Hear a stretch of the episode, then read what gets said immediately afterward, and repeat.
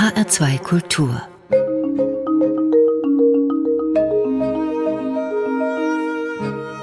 Doppelkopf am Tisch heute mit Matthias Altenburg, Schriftsteller. Aber heute soll es nicht um sein eigenes Tun gehen, sondern Matthias Altenburg ist Proust-Enthusiast. Und deswegen haben wir ihn heute eingeladen. Marcel Proust wird im Zentrum unseres heutigen Doppelkopfs stehen, anlässlich seines 150. Geburtstags. Einen schönen guten Tag, Matthias Altenburg. Schönen guten Tag. Herr Altenburg, Sie sind Frankreich-Liebhaber. Sie fahren regelmäßig dorthin regelmäßig auch nach Paris. Und wenn Sie in Paris sind, dann gehört der Besuch von dem Friedhof Père Lachaise auch zu einem festen Programmpunkt und dort auch der Besuch des Grabes von Marcel Proust. Wie lange machen Sie das schon? Na, schon seit ich nach Paris fahre, so seit Anfang der 70er Jahre, muss ich sagen. Und seitdem war ich wahrscheinlich 30 Mal oder so in Paris. Und, und eigentlich fahre ich jedes Mal auch an das Grab, gehe ich jedes Mal auch an das Grab von Proust, was auch ein wenig daran liegt, dass der Père Lachaise natürlich ein Ort der Ruhe in Paris, in dieser schnellen, lauten Stadt ist. Was machen Sie am Grab? Na, ich rupfe von einem anderen Grab ein Blümchen ab und lege es, lege es auf Brusts Grab aus Verehrung. Und ähm, ja, und das ist einfach, ich mag es gern, an, an Gräbern von verehrten Menschen zu stehen. Und ähm, ich bin dort schon hingegangen, als ich Brust noch gar nicht gelesen hatte, woran man aber merkt, dass äh, dieser Autor offensichtlich eine, ein, eine Aura hat, dass man als literaturinteressierter junger Mensch äh, schon daran schnuppern will. Und das ist ja schon mal gleich das, das, das hochspannende Proust und sein siebenbändiger Mammutroman auf der Suche nach der verlorenen Zeit. Das ist ja nicht nur ein literarisches Großkunstwerk, sondern eines, das wiederum Bücher voller Rezeptionsgeschichten füllen könnte. Denn offensichtlich gilt ja für jeden Menschen, der sich halbwegs gebildet fühlt, und halbwegs Literatur interessiert ist, dass man sich zu Proust irgendwie verhalten muss. Mehr als das der Fall bei Flaubert, bei Stendhal oder Balzac ist, den anderen großen Romanciers.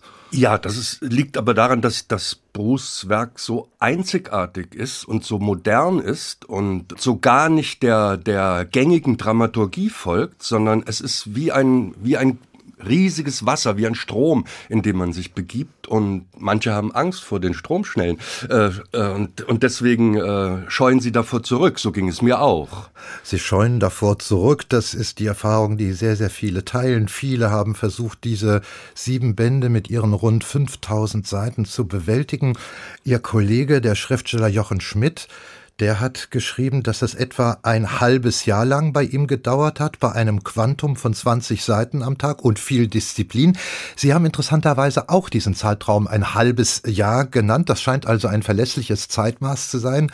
Ich schätze, dass die Mehrheit scheitert, immer schon gescheitert ist, immer wieder scheitern wird. Und Ihnen, Matthias Altenburg, erging das nicht anders. Sie schreiben fünfmal sogar. Wie müssen wir uns das vorstellen? Zu verschiedenen Phasen Ihres Lebens in je unterschiedlicher Verfassung immer wieder mit einem neuen Anlauf ja, nicht reüssiert. Ich wusste, wusste relativ früh, dass mein erstes Scheitern äh, nicht an dem Buch lag, sondern offensichtlich an mir lag, weil ich zu viele Leute guten Geschmacks kannte, die dieses Werk verehrten. Aber es ist natürlich so. Also es gibt jemanden, der, der über Brust gesagt hat, ich verehre ihn so sehr, dass ich nie über Seite 3 hinauskomme. Oder Anatole, Anatole France hat gesagt, schon nach Erscheinen des ersten Bandes, das Leben ist so kurz und Brust so lang. also da, daran sieht man das. Dieses Scheitern ist, glaube ich, ganz normal. Und ähm, man sollte es eben auch nicht zwingen, die Lektüre. Das, die Erfahrung habe ich gemacht, mhm. sondern ich, ich habe es eben immer mal wieder versucht und irgendwann habe ich, hab ich mir gedacht, oder habe ich gespürt, wie vernagelt ich war, wie, wie verstellt mein Verständnis von Literatur auch war. Und dann war es wie ein Rausch. Was ist das Vernagelte? Der, der Überbau, den man im Kopf hat, bevor man überhaupt noch schon das Buch anfasst? Ja, ich glaube, es ist ist wirklich so, wir sind einfach auch durch eine gewisse Hollywood-Dramaturgie, die ja kaum etwas anderes ist als die von Aristoteles, ähm, sind wir ein bisschen verdorben für, für so ausufernde assoziative Bücher, wie, wie dieses äh, eben ist. Und ja, das ist, das hindert einen, weil, weil es eben so wenig Handlung gibt und weil es so viel Innenleben gibt. Aus der Selbsterfahrung heraus kann ich das jetzt nur bestätigen und weiß, dass es auch eine gewisse innere Disposition braucht. Also man muss schon aufgelegt sein, ja. um sich das genau. zuzuführen. Und Sie haben ja auch mal gesagt in einem kleinen Aufsatz zu diesem Thema, da haben Sie sich selbst gefragt, das war, glaube ich, noch in diesem Kontext des Scheiterns, was hat diese Welt, die Proust da entwirft, ja eigentlich mit mir zu tun? Erstmal hat sie wenig mit einem selbst zu tun. Wir befinden uns da in der Zeit Ende 19. bis Anfang 20. Jahrhundert ja in einer oberen Schicht der Pariser Gesellschaft, klar. Ja, aber auch in, in den Dienstboteneingängen und äh, in den Küchen und, und bei dem Liftboy. Und also das ist, ist schon ein breites Bild der französischen Gesellschaft von damals. Und wenn man dann erstmal drin ist, dann macht man die Erfahrung, dass es kaum eine andere Welt ist als unsere. Und dass wir mit denselben Gefühlen ähm, spazieren gehen, wie es Proust und seine Figuren gemacht haben. Das ist schon mal ein wichtiger Punkt, das werden wir auch weiter vertiefen. Also ich halte mal fest, es gibt auf jeden Fall kein Bestalter für die Lektüre von Proust, anders als das mal ein Zeitkritiker, also ein Kritiker der Zeitung Die Zeit vor einigen Jahrzehnten geschrieben hat, dass man die Recherche früh gelesen haben sollte in seinem Leben. Nee, halte ich für, das halte ich für ein dummes Argument, weil ich es ist, wie Sie gesagt haben, man muss disponiert sein und das kann man in jedem Alter sein. Man kann in jedem Alter frei, sich frei machen und die Schönheit dieses Textes erfahren. Manchmal braucht man im Leben eine Stütze, jemand, der einen an der Hand nimmt, um einem ein Buch, mit dem man Schwierigkeiten hatte oder hat, näher zu bringen. Bei Ihnen war das ein Büchlein von Alain de Botton. Was darin hat Ihnen die Antennen für Proust hochgezogen? Ich glaube, das lag einfach daran, dass es so unprätentiös geschrieben ist, dass es wie eine Gebrauchsanweisung geschrieben ist und dass da endlich mal einer nicht geschnöselt hat, wenn es um Proust ging, sondern dass er gesagt hat, es wird etwas mit dir machen und es ist etwas Schönes, was es mit dir machen wird. Und äh, dem habe ich einfach geglaubt und bin, dem bin ich gefolgt. Und das war wirklich ein bisschen ein Türöffner. Dann folgen wir jetzt Ihnen und Sie sind jetzt unser Türöffner, Matthias Altenburg. Sie haben sogar mal geschrieben, äh, dass Sie Glückserfahrungen gemacht haben beim Lesen von Auf der Suche nach der verlorenen Zeit, dass Sie glücklich gewesen sind im Zusammenhang mit der Erfahrung dieser Lektüre. Was ist das genau für ein Glück gewesen? Was genau macht Sie glücklich, wenn Sie Proust lesen? Es sind Prousts Bilder, es sind die Erzählungen über die Luft, die Vermischung zwischen Malerei und Wirklichkeit und zwischen Traum und Wirklichkeit und Erfahrungen des Erwachens am Morgen. Und das ist alles so unendlich genau, obwohl man immer bei der Lektüre zunächst das Gefühl hat, er kommt vom Hundertsten ins Tausendste, widerspricht dann sich selbst, fällt sich selbst ins Wort und dann merkt man am Ende, dass das der Genauigkeit eigentlich sehr zuträglich gewesen ist, dass mhm. er es so macht. Und das ist sehr anders, als andere Autoren es machen. Das macht es vielleicht auch ein bisschen schwierig, aber wenn man dann die Erfahrung macht, ist sie beglückend. Auf der Suche nach der verlorenen Zeit, so heißt das gesamte Werk, am Ende, der letzte Band, der ist betitelt mit Die wiedergefundene Zeit. Vielleicht, damit wir alle nochmal auf den Stand kommen, eine kurze Erklärung, was das bedeutet im Proustschen Sinne. Die verlorene und die wiedergefundene Zeit. Also zum einen ist die verlorene Zeit im wörtlichen Sinn die, die vergangene und vergessene Zeit, an die man sich nicht mehr erinnert. Bei ihm bedeutet es aber auch, dass er merkt, am Ende seines Lebens oder relativ am Ende, Ende seines Lebens, dass er viel Zeit vergeudet hat, dass er Zeit verloren hat, die er hätte nutzen können, um diesen Roman zu schreiben. Und das schreibt er am Ende dieses Romans und beginnt ihn dann. Und wir haben den Roman allerdings bereits gelesen. Es ist ein, ein auch sehr witziger Kniff, muss man sagen. Also dann ist das Schreiben selbst für ihn die wiedergefundene Zeit gewesen. So ist es, ja. ganz genau. Also dieses, dieses sich schreibend seiner selbst habhaft werden, seiner selbst vergewissern, das ist genau der Prozess, den er hinter sich hat und den er uns beschreibt. Und dazu passend haben Sie auch den ersten Musiktitel ausgewählt. Sie haben alle drei Musiktitel in Richtung Proust ausgesucht und der erste ist Philippe Léotard, Je chante pour passer le temps. Genau, das ist ein, ein, ein Gedicht von Aragon gewesen und äh, das hat Leo Ferré vertont, aber es singt eigentlich keiner so hinreißend wie Lyotard, der leider früh gestorben ist, weil er ein fürchterlicher Säufer war. Und der Titel Ich singe, damit die Zeit damit vergeht. Damit die Zeit vergeht, ja. genau. Ähm, das ist hört sich jetzt erstmal an wie das Gegenteil dessen, was Proust gemacht hat. Aber natürlich ist auch bei Proust das Vergessen etwas sehr Wichtiges. Also das Vergehen der Zeit ist sehr wichtig, um ihrer wieder habhaft werden zu können.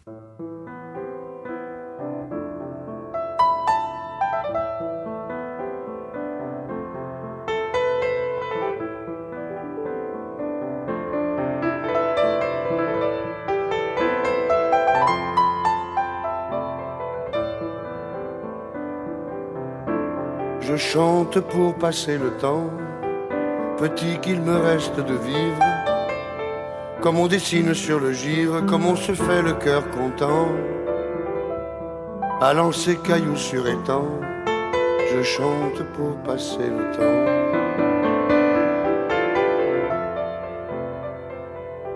J'ai vécu le jour des merveilles, vous et moi souvenez-vous-en et j'ai franchi le mur des Andes, des miracles plein les oreilles. Notre univers n'est plus pareil, j'ai vécu le jour des merveilles.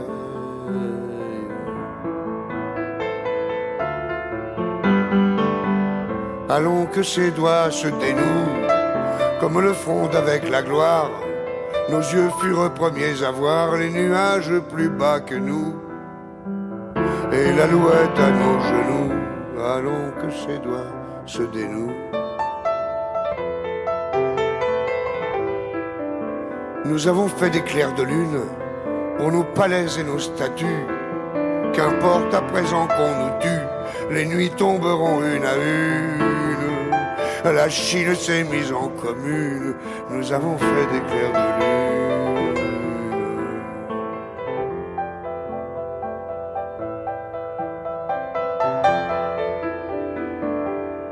J'en dirai, j'en dirai, tant fut cette vie aventure, où l'homme a pris grandeur nature, sa voix par-dessus les forêts, les monts, les mers et les secrets, et j'en dirai, j'en dirai.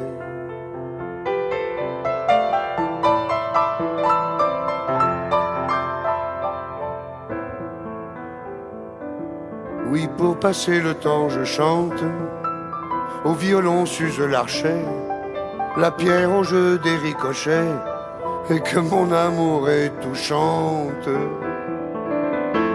Près d'elle dans l'ombre penchante, oui, pour passer le temps je chante.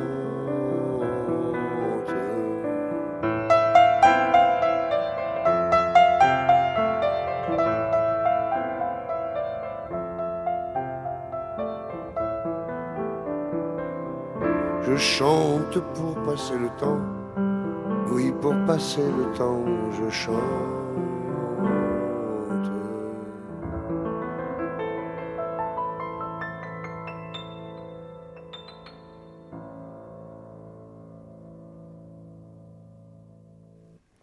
Französische Chansonnier Philippe Léotard mit Je chante pour passer le temps, gewünscht von meinem heutigen Doppelkopfgast, den Schriftsteller und Proust-Verehrer Matthias Altenburg. Und wir sprechen über Proust, über einen der überzeitlich Großen der französischen Literatur.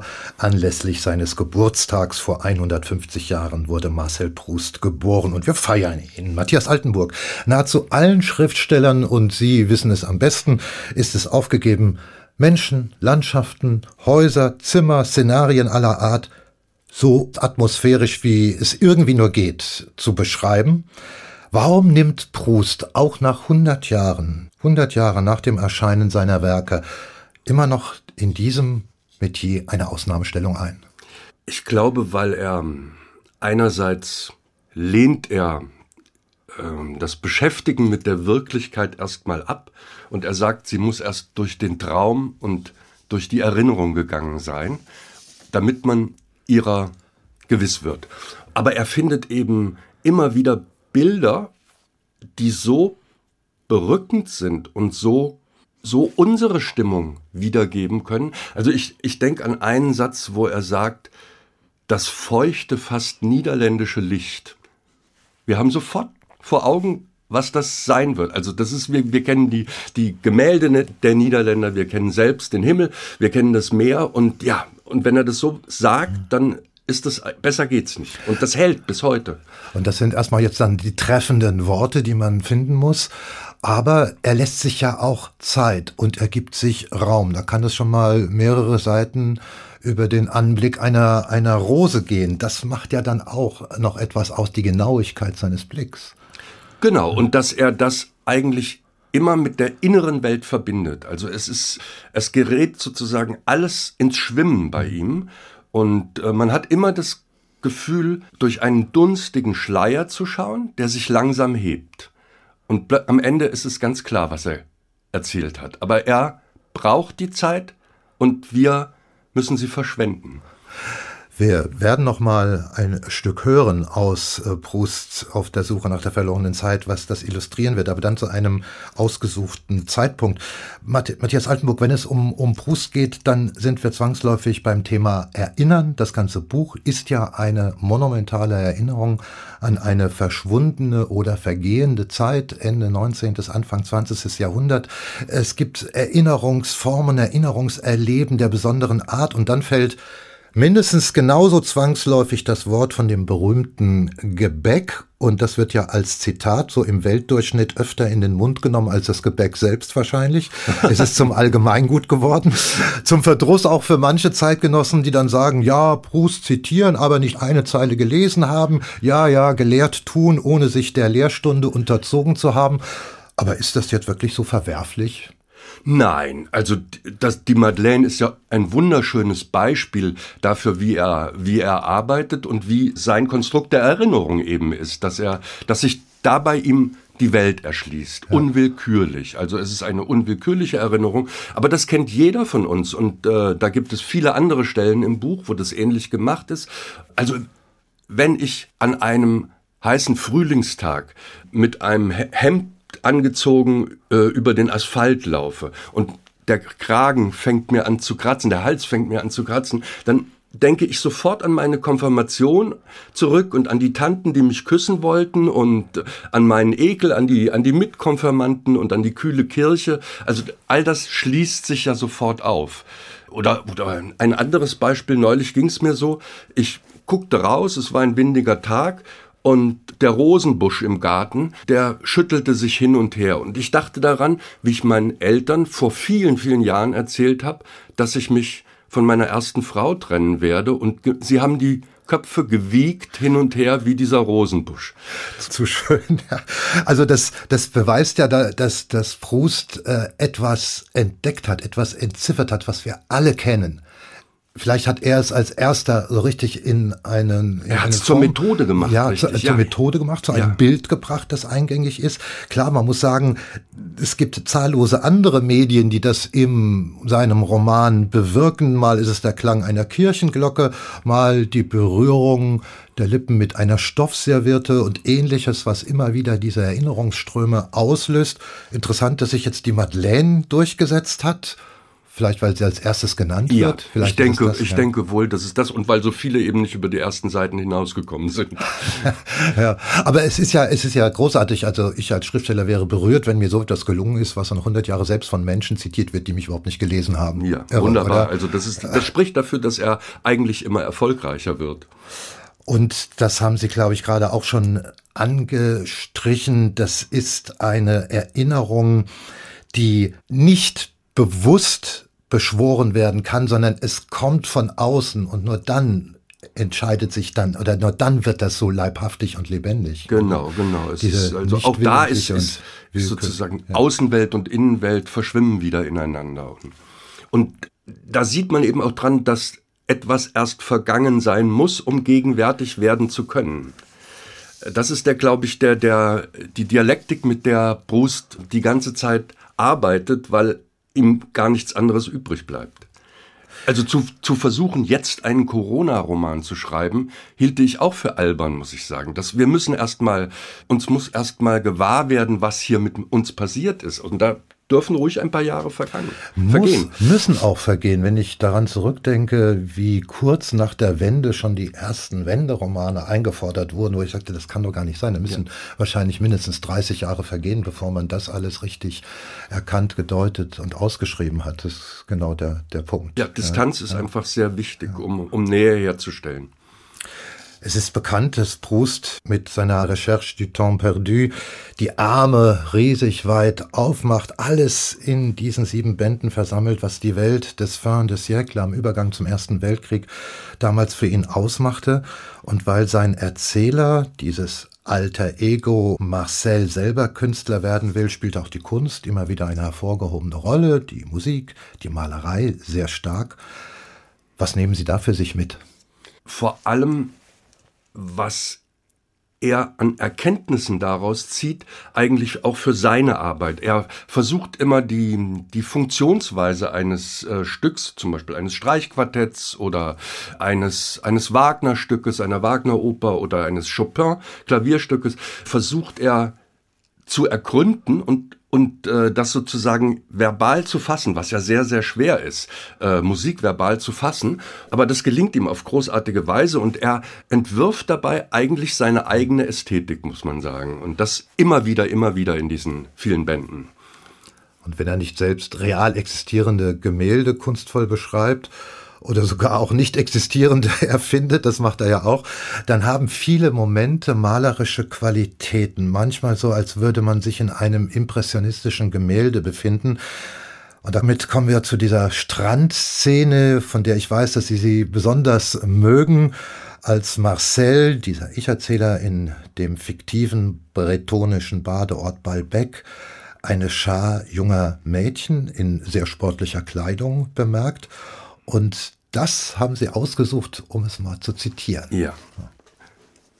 Da ich aber allein war, blieb ich einfach in Erwartung des Augenblicks, bis ich wieder mit meiner Großmutter zusammen sein könnte, vor dem Grand Hotel stehen, als ich fünf oder sechs junge Mädchen sah, fast noch am äußersten Ende der Mole, von wo aus sie sich wie ein merkwürdiger, einheitlicher Farbfleck auf mich zubewegten die im Aussehen und Auftreten so vollkommen anders als alles waren, was man sonst in Balbec sah, dass ebenso gut ein Möwenschwarm am Strande gemessenen Schrittes, wobei die Nachzügler flatternd die anderen einholten, eine Promenade hätte ausführen können, deren Zweck den Badekästen, die jene nicht zu sehen schienen, ebenso unverständlich wie für den Vogelgeist klar vorgezeichnet war.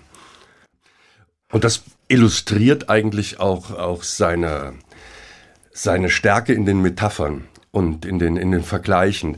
Das ist einfach, diesen Schwarm sieht man so, sozusagen sofort vor sich. Und das ist ja auch eine ganz wichtige Schlüsselszene, denn eine von diesen jungen Mädchen, die er da sieht, wir sind auch im Band im Schatten junger Mädchenblüte, wird dann auch ganz entscheidend äh, in den Folgebänden. Es geht dann um die Albertine, das ist eine von den sehr intensiv beschriebenen Liebesbeziehungen in der Recherche. Ich erinnere mich jetzt nur bruchstückhaft an das, was den meisten Liebesverhältnissen da vorangeht, aber da spielt Eifersucht immer wieder eine große Rolle bei ihm. Auch bei dieser Beziehung zwischen einem anderen Protagonisten, Swan und, und Odette, Odette genau, ja. genau. Ja, es ist eigentlich, ist die Liebe in diesem Roman ohne Eifersucht gar nicht zu denken. Und auch nicht ohne Lügen. Und nicht ohne die Vermutung, dass man hintergangen wird. Und es werden Liebeserklärungen gemacht, wenn jemand anderes einem eigentlich schon gleichgültig ist. Und wenn man wirklich voller Sehnsucht ist, dann tut man so, als sei man gleichgültig. Und äh, das ist ein ständiges Spiel in diesem gesamten Roman, wie es im Leben ja auch, auch so ist. Also ich glaube, mancher Paartherapeut könnte viel aus diesem Roman lernen. Sie haben in dem schon erwähnten Aufsatz damals geschrieben, ähm in der Recherche steckt alles drin, was man über die Liebe erfahren möchte. Ich frage mich, ist das dann schon alles? Weil es ist ja dann, wenn man es jetzt mal wirklich auf die Feinstaubwaage legt, schon ein enger Liebesbegriff, wenn die Liebe nur so lange existiert, wie sie einen aufzehrt und in Leidenschaft aufflammen lässt und sie dann schon verglüht, wenn man das Objekt oder Subjekt seiner Begierde dann äh, erobert hat. Ja, ich glaube, das ist ein bisschen Brusts Erfahrung auch gewesen und es ist, es kommt alles über die Liebe vor, auch die erfüllte Liebe kommt vor, außer außer Sex, muss man sagen. Das ist, das ist nicht wirklich Gegenstand. Also er, er, er denkt dauernd daran, Sex zu haben und er sehnt sich danach, aber äh, dass das erfüllt würde, erfahren wir nie so genau.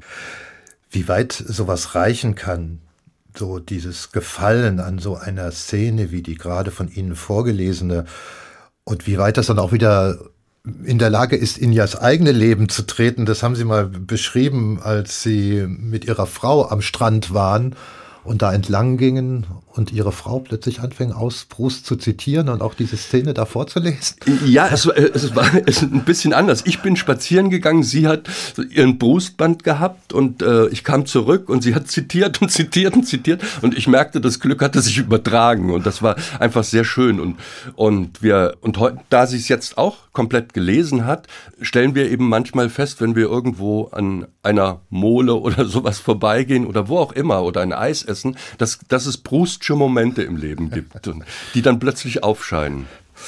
Gerühmt wird Proust wiederholt für die Darstellung des Gesellschaftslebens der damaligen Zeit. Es geht ja um die ja damals schon längst aufgeweichten Grenzen zwischen Bürgertum, gehobenem Bürgertum und dem Adel. Dreh- und Angelpunkt ist diese ja spezielle Pariser Oberschicht. Es geht auch um deren Niedergang, aber in der Kleinform um die Mechanismen, wie Gesellschaft funktioniert, dieser stete Kampf nach oben zu kommen, die stete Gefahr abzustürzen. Genau so ist es. Also es, ist, es geht eigentlich unentwegt um die Stellung einer bestimmten Person, einer bestimmten Figur aus dem Roman im Verhältnis zu den anderen. Also darf der jetzt in den Salon eingeladen werden, nachdem der eine Kokotte als Geliebte hat, oder müssen wir ihn jetzt abweisen? Sind jetzt die Neureichen schon so weit, dass wir sie zulassen müssen? Und haben, sind wir in unserem Adelsabstieg schon so weit, dass wir ihnen womöglich unterlegen sind? Und genau diese Fragen werden, ständig gestellt. Und der Erzähler stellt sie mit. Also das ist, er, er, er sieht, dass er in diesem Gefüge irgendwie zurechtkommen muss. Erkennen Sie, mal abgesehen davon, dass sich Zeiten, Milieus und auch Kostüme gewandelt haben, etwas wieder, was sich auf heute übertragen lässt, auf die heutige bürgerliche Gesellschaft und die Grabenkämpfe von heute? Ja. Alles eigentlich. Ich, ich erkenne alles wieder und, und auf jeder Party oder in jedem Salon, in dem man heute ist, geht es nicht anders zu. Man wird entweder ignoriert oder mit offenen Armen empfangen. Man sieht, wie sich die Nasenlöcher weiten, wenn man sich nähert oder die Arme öffnen. Also das ist, ähm, das ist alles noch genau, das, die, das sind dieselben Mechanismen. Mit welchem Blick hat denn Proust das beschrieben? Proust hat mal gesagt, das Schlimmste für ihn wäre gewesen, seine Großmutter und seine Mutter nicht gekannt zu haben. Das ist unglaublich schön. Und als seine, seine Mutter dann starb, dann hat sie zu ihm gesagt, was soll jetzt, da war er natürlich längst ein erwachsener Mann, hat aber noch bei den Eltern gelebt. Und, äh, da hat sie gesagt, was soll jetzt aus dir werden, mein kleiner Gimpel? Behalt nur dein großes Herz. Und das ist, glaube ich, die Haltung, mit der Bruce auf die Welt zugegangen ist. Er ist großherzig gewesen, hat aber darüber seine Genauigkeit nicht verloren, sondern es, äh, man könnte manchmal sagen, es am Ende denkt man, es ist ein geradezu gnadenloser Blick, aber wenn man es liest, es ist ein Blick voller Gnade. Es ist eigentlich, es ist eigentlich sorgende Neugier, die Aha. ihn antreibt. Und keinesfalls spöttisch. Es gibt schon Ironien und äh, es gibt schon Humor, aber es ist nie es ist nie beißend. Mhm. Es ist nie beißend, sondern es ist, nein, es ist immer versöhnlich.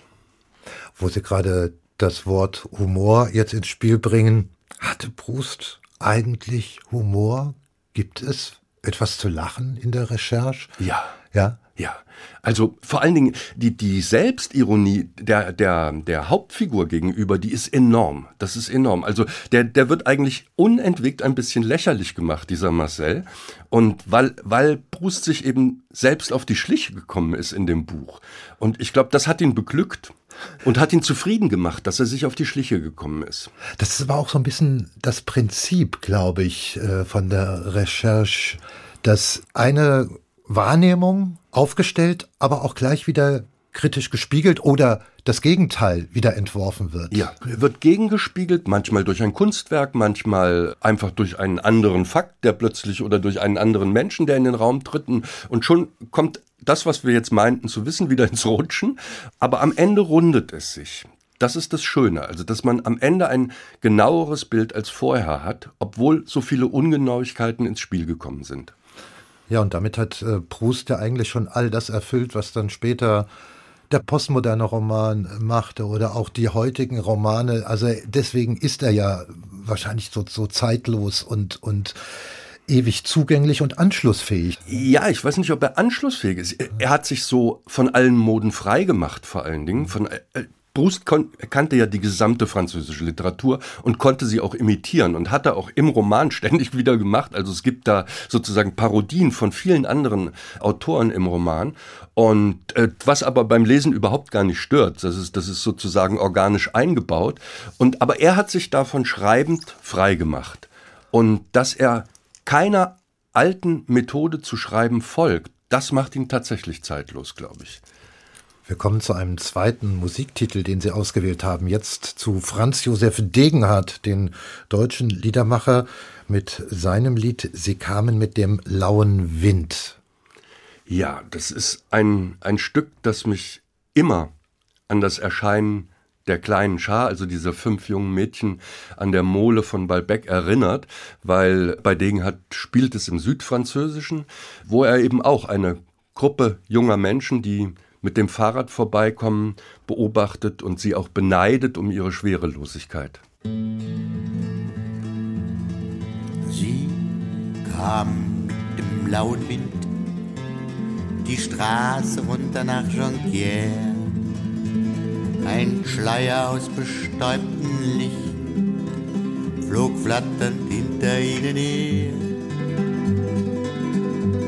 Auf Rädern leise, leicht und schnell und schimmernd, wie aus Silberstahl. In ihren Speichen fing sich gerade noch ein letzter Sonnenstrahl.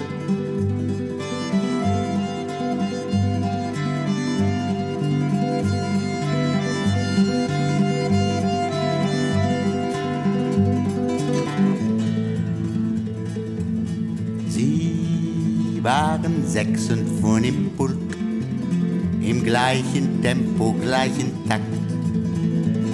Die runden Rücken eng an eng und waren jung und beinahe nackt. Und einer hatte seine Hand an ihren Sattel angeschmiegt und eine ihren braunen Arm auf eine Schulter aufgelegt.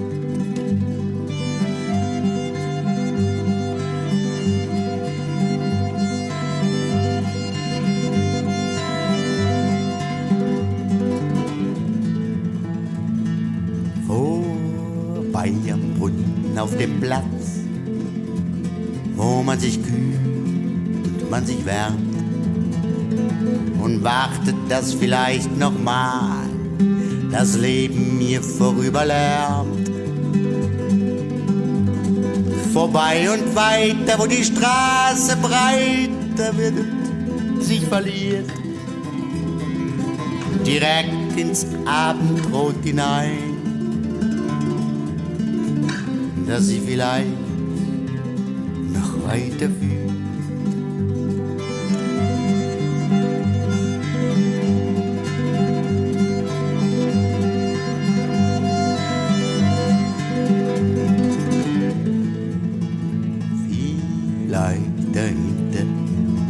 der Nacht, der junge Fluss des Silbern scheint.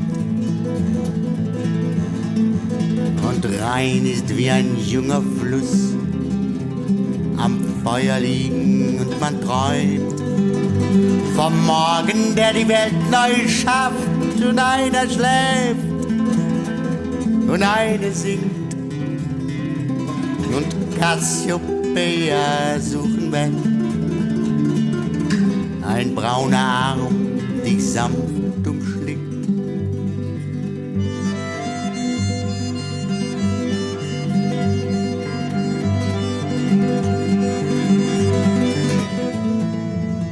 Und morgen wieder weiter los und fahren, fahren und der Wind hat immer neue Namen, die am Abend schon vergessen sind.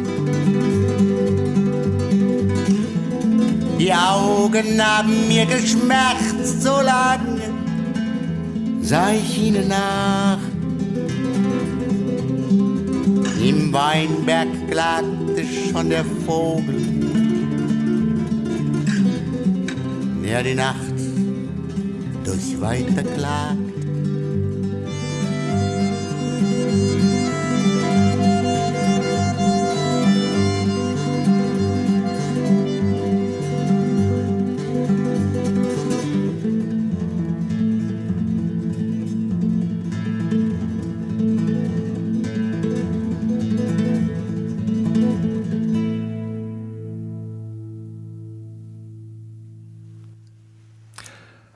Franz Josef Degenhardt hörten wir. Sie kamen mit dem lauen Wind. Auch dieser Wunsch von meinem Doppelkopfgast Matthias Altenburg ausgewählt im Rahmen des Themas unseres Doppelkopfs heute, nämlich Marcel Proust, der vor 150 Jahren geboren wurde.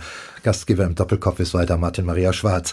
Matthias Altenburg, beschäftigen wir uns mit dem Autor selbst, mit Marcel Proust als Menschen das ist ja hier und da immer mal wieder zwiespältig. Sie selbst haben in diesem jetzt schon zweimal erwähnten Aufsatz vor 20 Jahren beklagt, wie der Schriftsteller und Verleger André Gide, der Prousts Werk abgelehnt hat, wie er das Proust-Bild auch stark eingeschwärzt hat, wahrscheinlich auch mit einem langen Atem. Er sprach da von dem Snob Proust und das war auch so mit so ein Grund, warum er das nicht erkannte, den, ja, ich glaub, den Wert dieses Werkes.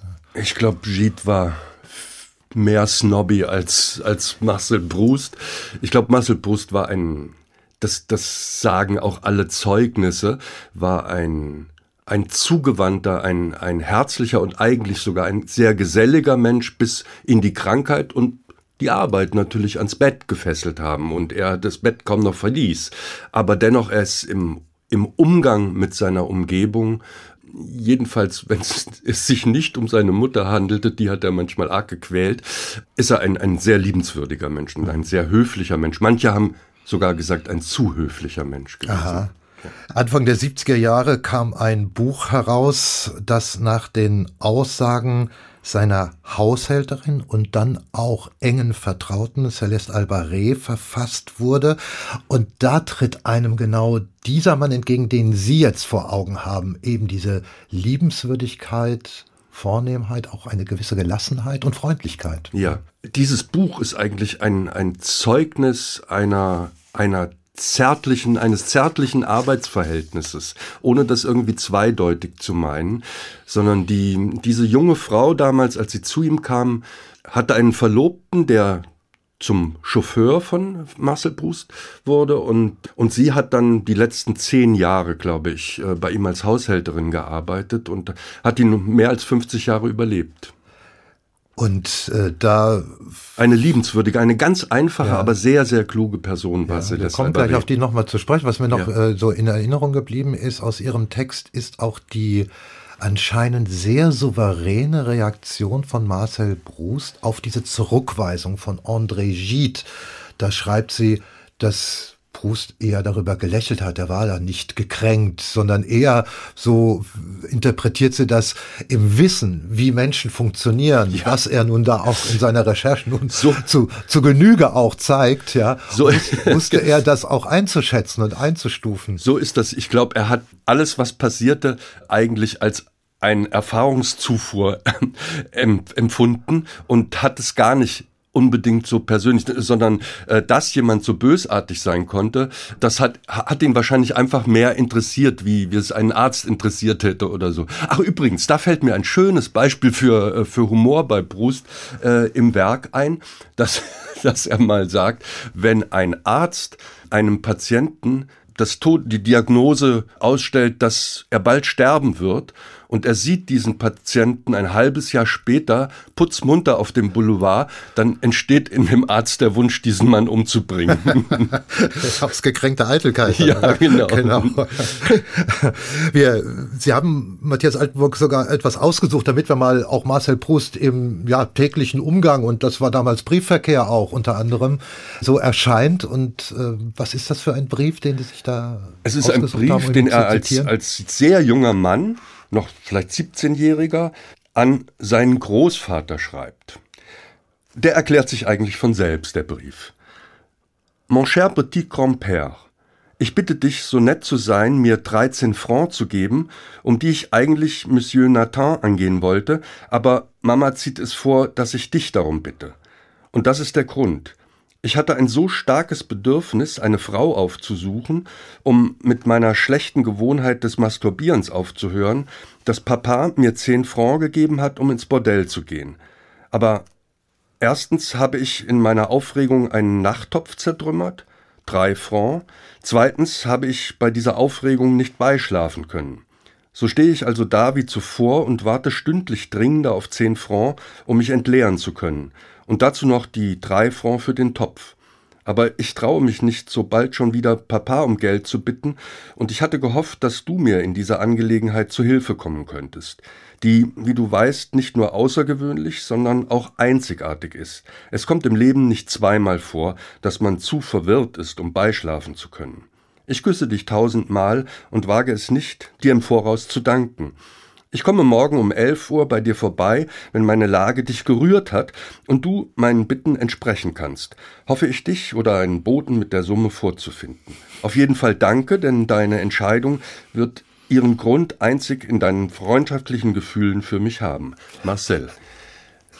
Recht unverblümt und offenherzig. Sehr offenherzig und auch ein wenig unverschämt, muss man sagen, wie auch die Briefe an die Mutter, also die Grenze zur Unverschämtheit manchmal weit überschreiten, aber er hat schon ein ziemliches Selbstbewusstsein gehabt.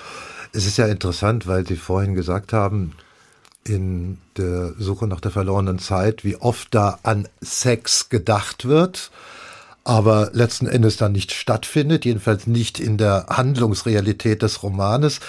Hier haben wir fast eine Parallele aus seinem wirklichen Leben. Es ist unumstritten, es ist bekannt, dass äh, Marcel Proust homosexuell war. Hat er das ausleben können? Das wissen wir nicht so genau. Es gibt nicht wirklich schlüssige Zeugnisse darüber, aber natürlich ist, ist es in Briefen und so weiter, es ist dokumentiert, dass er homosexuell ist, das ist überhaupt gar keine Frage. Aber ob auch dieses Ausleben, also dieses Paradies, was er sich erhoffte, äh, nur auf in ihm selbst stattgefunden hat, wie er das ja immer wieder wiederholt, dass also die Paradiese, es gibt nur die Paradiese des Inneren und nicht die der Verwirklichung, eben in der Erinnerung oder in der Sehnsucht dann nach einer Erfüllung. Und äh, das wissen wir nicht so genau. Deswegen müssen wir uns eigentlich letztendlich an den Roman halten. Celeste Albaré hat wahrscheinlich, weil sie weil das für sie zu ungewohnt gewesen ist, hat es immer bestritten, dass das Proust homosexuell gewesen ist, aber vielleicht war sie zu jung dafür, um, um das wirklich zu erkennen. Es ist ja, ist ja interessant, ähm, es wird ja auch immer gesprochen von dieser Beziehung zwischen Proust, also auch der erotischen Beziehung zwischen Proust und dem berühmten Komponisten Renaldo Hahn. Ja, ja. ja. Aber auch da mehr Annahme, mehr Vermutung, mehr genau. Ableitung aus Worten, als genau. dass man das klar es Indikativ lesen kann. Ja, ne? es liegt Indikativ auch, meine ich. Genau, es liegt auch daran, dass, ähm, dass Proust ungern über so etwas gesprochen hat. Er hat ungern über sich und seine Gefühle gesprochen. Er hat sie anderen gegenüber in Briefen ausgedrückt, aber er wollte nicht über, über, über sexuelle Dinge, glaube ich. Mhm unbedingt sprechen, mit Ausnahme jetzt dieses Briefes an den Großvater. und da sehr direkt. Ja, es wurde ja auch, äh, es wird ja auch erzählt, dass er dass er in Bordelle gegangen ist und nur dafür bezahlt hat, um durch eine Luke zu gucken, was die anderen dort machen. Mhm. Oder er, er für Geld zugeguckt hat, als Ratten gequält wurden. Also solche, solche Geschichten sind im Umlauf. Aber es, es das alles wird, wird klein und unwichtig gegenüber dem Werk. Dass sie es gefesselt hat, Proust zu lesen, dass es sie glücklich gemacht hat, Matthias Altenburg. Das hatten wir am Anfang. In der Mitte unseres Gesprächs sprachen sie auch davon, wie das so ihnen in Fleisch und Blut übergegangen ist, dass sie Proust-Momente in ihrem realen Leben entdecken und dann auch mit ihrer Frau darüber diskutieren. Hat die Lektüre demzufolge dann Ihre Wahrnehmung der Wirklichkeit, Ihr Blick auf die Welt und auf die Details der Welt entscheidend geschärft? Kann man das so annehmen? Ich würde annehmen, ja. Also ich glaube, das bleibt gar nicht aus. Dass ein, das ist wie Alain de Botton, den wir am Anfang zitiert haben, sagt, also wie Proust ihr Leben verändern kann. Und ich glaube, das tut er tatsächlich notgedrungen.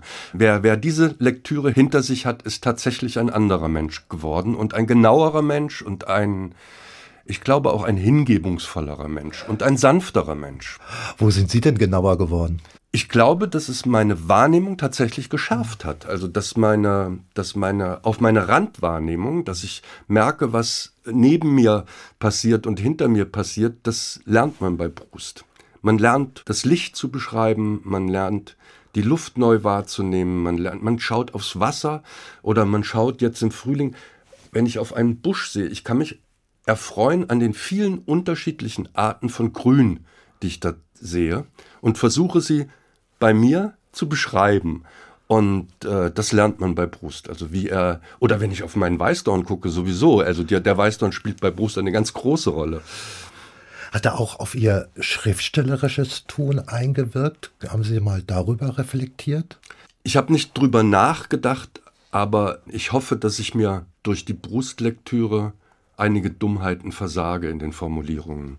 Wir haben quasi auf dem Père Lachaise, auf dem berühmten, ja, prominenten Friedhof von Paris begonnen. Und dort werden wir jetzt auch enden, weil Sie bei einem Ihrer Besuche dort ein besonderes Erlebnis haben. Das ist nicht verifiziert, nicht verifizierbar.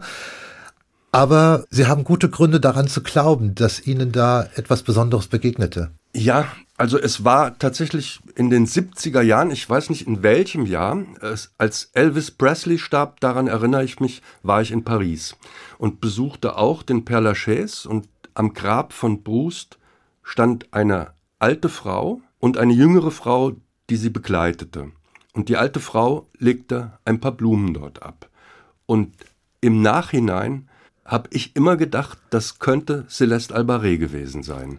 Und je mehr Jahre vergehen, also sie ist tatsächlich 1980 gestorben, also das hätte sein können, je mehr Jahre vergehen, desto mehr bin ich überzeugt, sie war es. Gerade weil sie auch die enge Bindung beschrieben haben von Celeste Albaré ja. an Proust. Und, und, und sie hat ja dieses Buch, das ist ja in Zusammenarbeit mit einem Journalisten entstanden und das ist ja erst äh, in Anfang der 70er, glaube ich, erschienen und so lange hat sie diesen Mann in ihrem Herzen bewahrt. Und das ist selbst ein solches Erinnerungskunststück, was die Frau da leistet. Das ist einzigartig. Und nie kann Ihnen jemand jemals beweisen, dass es nicht Celeste Albaré es, war. War es. Sie war es. Sie haben noch einen dritten Musiktitel ausgewählt und der führt uns wieder nach Frankreich, Matthias Altenburg, und jetzt zu dem berühmten Georges Brassens, La Marine. Und das hat wieder welche Bedeutung oder Bezug zu Proust? Es erzählt eigentlich von einem kurzen Liebesverhältnis in einer Hafen, in einem Hafenhotel und dabei stellt Brassens fest, dass aber die kleine Liebe alles hat, was auch die Großen lieben haben. Also alles Schreckliche, alle Lügen, alle, man guckt an die Decke und behauptet, ich denke an dich und all das. Und ähm, es ist wie, wie bei Brust in zweieinhalb Minuten. es gibt übrigens, es gibt übrigens von Monty Python einen Sketch, wo die Kandidaten in 15 Sekunden die Recherche zusammenfassen sollen. Und das ist wunderschön. Und, und hier macht es Brasons in zweieinhalb Minuten. Matthias Altenburg, Proust-Enthusiast, das haben wir kennenlernen dürfen. Schriftsteller, haben Sie ganz herzlichen Dank für Ihr Kommen zum HR2 Doppelkopf. Sehr gerne. Aus Anlass des 150. Geburtstags von Marcel Proust. Ich denke, wenn er das hört, was Sie über ihn gesagt haben, er kann sich zufrieden im Grab auf die andere Seite drehen. Danke fürs Kommen. Wir hören jetzt zum Schluss den erwähnten Georges Brassens mit La Marine und vom Doppelkopf verabschiedet sich Martin Maria Schwarz. Tschüss.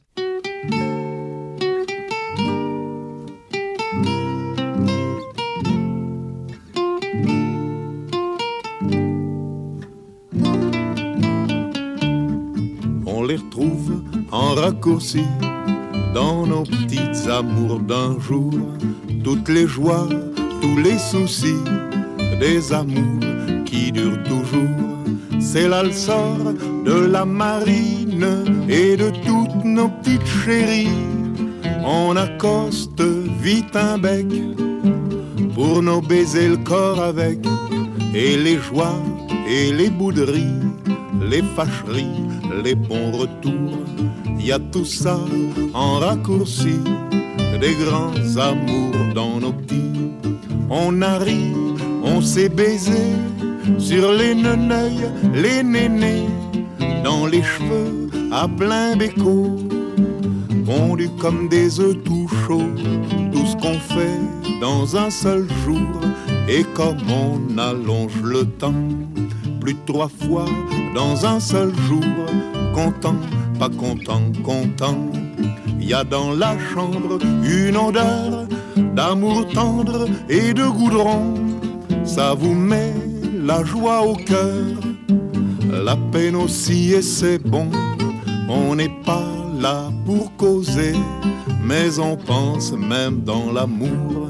On pense que demain il fera jour et que c'est une calamité. C'est là le sort de la marine et de toutes nos petites chéries. On accoste, mais on devine, ça sera pas le paradis on aura beau se dépêcher, faire bon Dieu la pige autant et le bourrer de tous nos péchés, ça ne sera pas ça et pourtant toutes les joies, tous les soucis, des amours qui durent toujours, on les retrouve en raccourci. Dans nos petites amours d'un jour